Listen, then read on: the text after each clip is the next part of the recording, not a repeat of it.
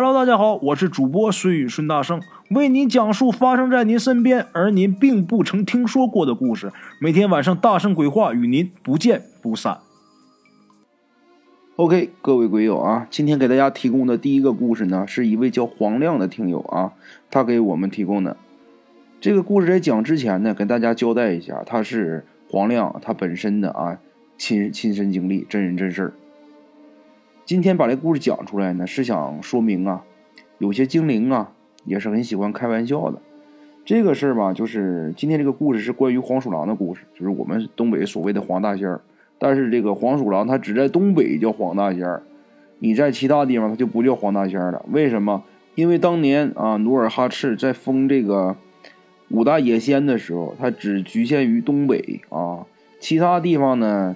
呃，这些黄鼠狼也不能说你不封人家仙，人家就没灵性了。今天咱们就是讲一个，呃，黄鼠狼啊，这个精灵的一个故事吧。啊，这个事儿是发生在两千零五年，黄亮啊出差到陕西的时候，因为呢，当时他事情办得很顺利啊，所以就顺便啊去看了看望了一下他的一个老朋友。他这老朋友啊是陕陕西的本地人，家住在城郊的一个地方，他们家的房子啊。是那种老式的宅子啊，很大，看样子啊，就应该是清朝时的建筑。院子里呢有很多房间啊，因为家里边人人人很少，所以说房间都是空着的。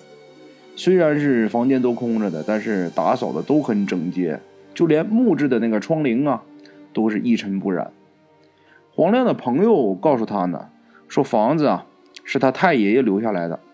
原来呢，家里边有人在清朝啊，呃，是当官的啊，好像是挺大的官说是年羹尧啊，但是这黄亮不太相信，因为说你要说是当官的他信啊，因为这个宅的这个气势啊，你要说是年羹尧他有点不信，为什么？因为他朋友姓马，你说你是年羹尧的后人，你怎么姓马呢？对不对？不过看这个院子这个气势啊，这官肯定是也小不了啊。离他们家不远那个地方啊，有一个寺院。这个寺院呢，在历史上也是很有名的。但是具体名字呢，黄亮他就他说也也不方便说啊，也就没说。因为主要啊，这个庙里边啊有个塔很有名，大家就自己去脑补吧。啊，陕西哪有个塔很有名吗？他这个朋友啊，因为啊他们好几年没见面了，所以说见面呢就免不了很痛痛快快的要喝一场。当时他朋友非要拉着黄亮去酒店，但是黄亮没让，说就在这院子里边喝挺好。参天的古树是吧？抬头就是那座千年古塔。他把这个朋友见这个黄亮这么坚持啊，就只好让酒店呢给送菜过来，然后两个人呢在家里边院子里边就开喝上了。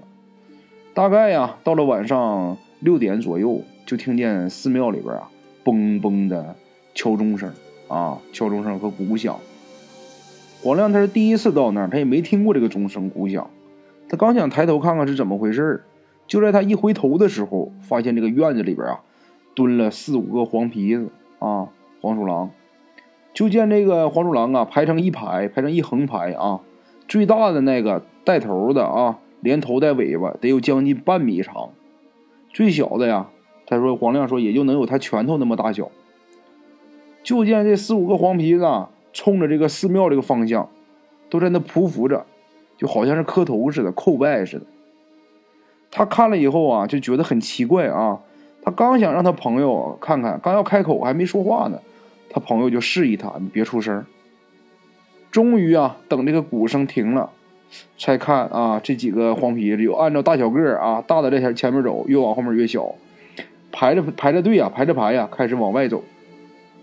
当时啊，这黄皮子就在他们两个眼皮底下，还慢慢悠悠的，大摇大摆的，把黄亮都看懵了，心想这也太嚣张了吧啊！他们都不怕人了。然后啊，他就转头问他这个朋友，说：“这都是你惯的吧？咋的？这你家亲戚吧？”他朋友赶紧说：“别瞎说，小心他们治你。”对了，你这是来事儿办完了吗？他朋友啊，没等黄亮说话，就赶紧把这个话题给岔开了。就这么的。他俩人啊，一直喝到半夜。黄亮虽然没有喝多，但是也有点头晕，啊，他朋友呢让他住在啊靠近大门的一个屋子啊，因为里边装了空调。晚上呢睡觉比较凉快啊。等朋友啊给他到这个送到这个房间里边安顿好走了以后，他刚有点迷糊着，就听见床底下有动静啊，他就趴下往往底下一看，怎么回事啊？原来是白天呢那几个黄皮子就在他这个床底下住着呢。当时啊，黄亮是害怕他晚上万一跑到他床上把他给咬了怎么办呢？他就把门给打开了，打开之后就把他们给撵出去，把这些黄皮子给轰出去了。看他们都出去以后呢，他就把这门又给插上了。因为屋里边开着空调，所以说这个窗子啊也都是插的很严实啊。都检查完了，他这才放心啊上床睡觉。大概睡到半夜的时候。黄亮突然觉得自己身子下边很潮啊，还有点冷。等他一睁眼睛，吓了一跳。怎么的？他发现呢，他自己居然睡在院子里。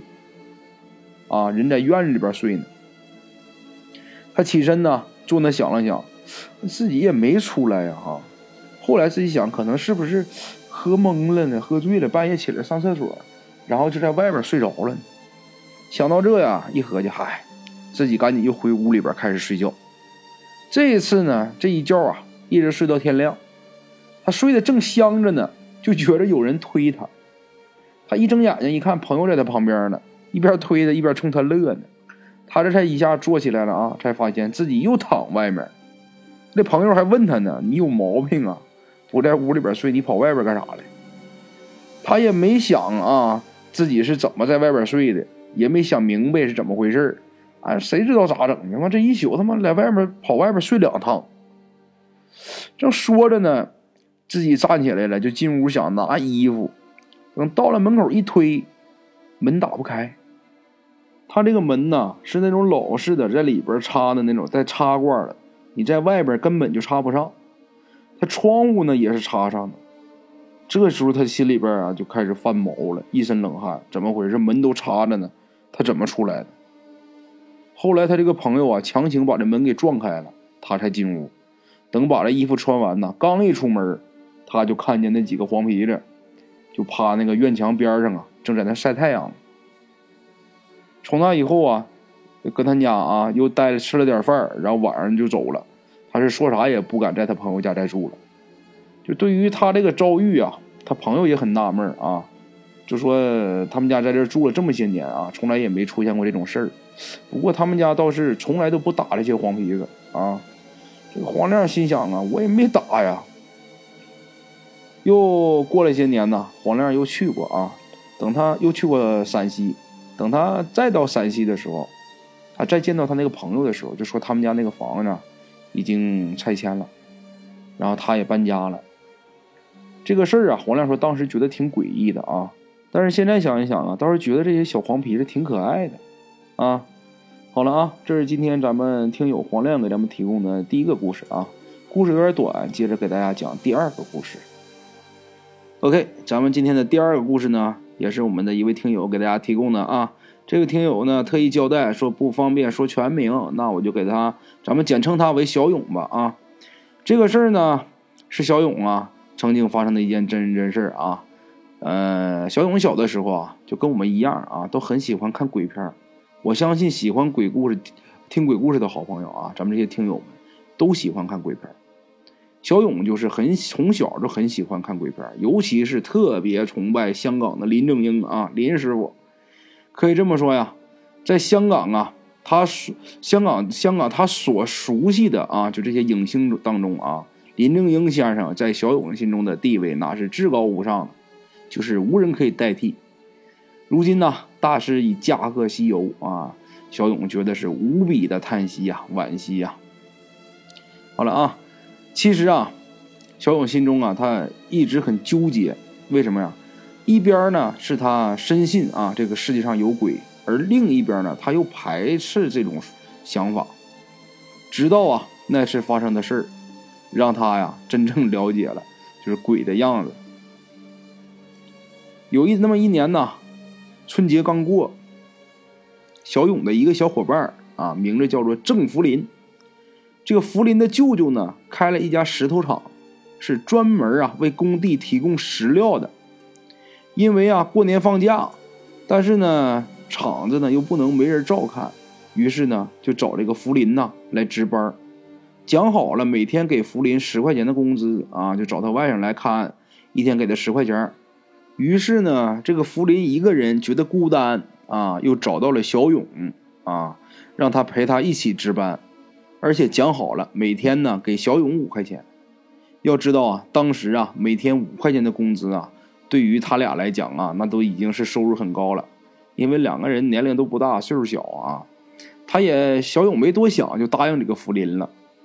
这个石料厂啊。就开在他们家附近的一个有有一座山，有一座山哈，南山南山边上，面积不是太大，就整个院子大概有半个足球场那么大吧，没有厂房，就在东边啊有一排平房，那个是材料库和办公室。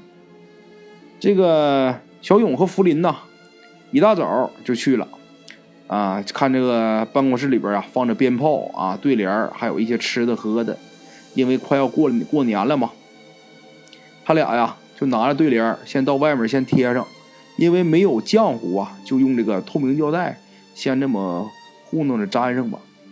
然后啊，接下来几天里啊，他俩几乎天天的，就是主要的任务是干嘛呢？在这个办公室里边喝酒啊，吹牛啊，就是胡侃乱乱吹的哈。福林呢又在仓库里边。翻出一个破旧的电视啊，还是过去那种黑白电视，还没有天线，就勉强能收到一个中央一台，然后还全是里边还全是雪花点从雪花里边看人就这么的过了几天，一直也没有什么事他俩依旧是整天就是喝酒啊，吹牛逼。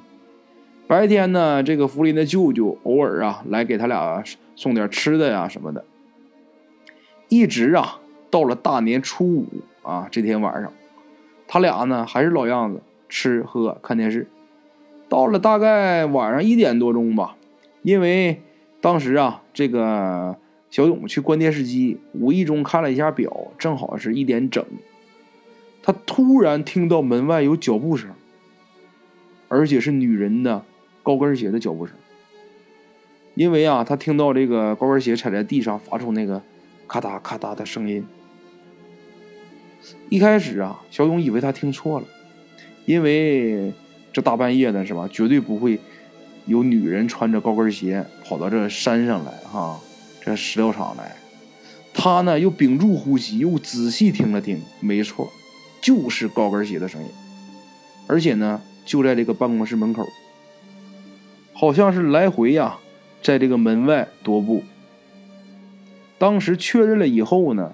小勇赶紧把这个福林给弄醒了，把他所听到的声音啊，这个事儿跟这个福林讲了。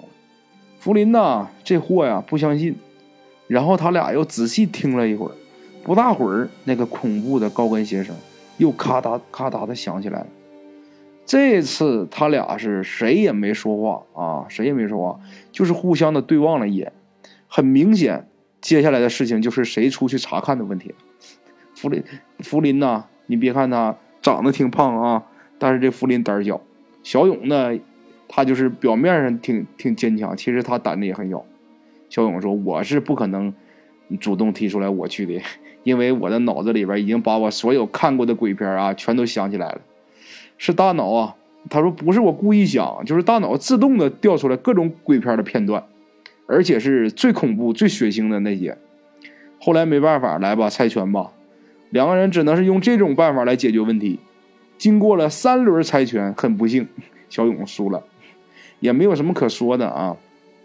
是个男人吧，你就得有个爷们儿的样是不是？也好面子啊，他妈我输了就输了，对不对？我大老爷们不能让他看笑话。小勇啊，定了定神啊，又鼓足了勇气，右手抄起一把啊开山刀，左手拎着火药枪，这家伙闭眼就出去了啊。到了外边以后啊。先是首天首先啊，冲这个天放了一枪，紧接着右手就挥舞着一把开开山刀，闭着眼睛啊一顿乱砍，然后就又退回到屋里边。还真别说，他这一通折腾啊，那声音还真就没有了。他俩这才心才算放下来。这时候福林呐，用一种几乎爱上他的眼神啊，就这么一直看着他。小勇啊，心想：啊，他他他知道啊，就这时候估计啊，这福林已经对他佩服的五体投地。不过呢，当时啊，小勇啊，用现代话来说，他表现的很淡定啊，虽虽然心里边很害怕，但是面表面上还是很平静的。